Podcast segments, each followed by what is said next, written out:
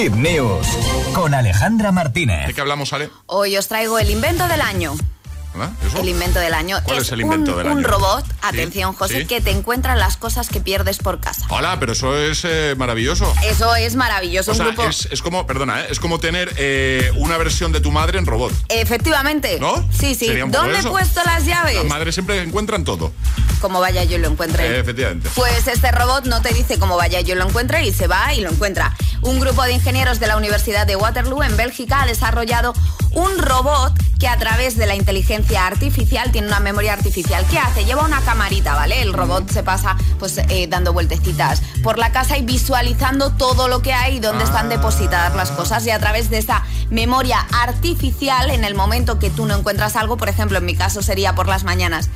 Eh, ¿Dónde he puesto? No, no, las gafas. Ah, las gafas. La- ¿Dónde he puesto las gafas? Pues bueno, el robot iría y me señalaría dónde están las gafas y me diría dónde están las gafas. Este robot se llama FED, pero es cierto que este robot no fue creado para la gente mm, que no sabemos dónde ponemos las cosas, sino que fue creado para ayudar a las personas con demencia Ah, qué guay. que aparte de hacer compañía, porque al final es- está por ahí, si ellos perdían algo por casa, gafas, medicamentos, llaves, Ah. Claro. este robot les decía dónde estaban y de esta forma les facilitaba mucho el día a día. bueno, qué bueno. Lo dejamos en la web como siempre, ¿no? Por supuesto. hitfm.es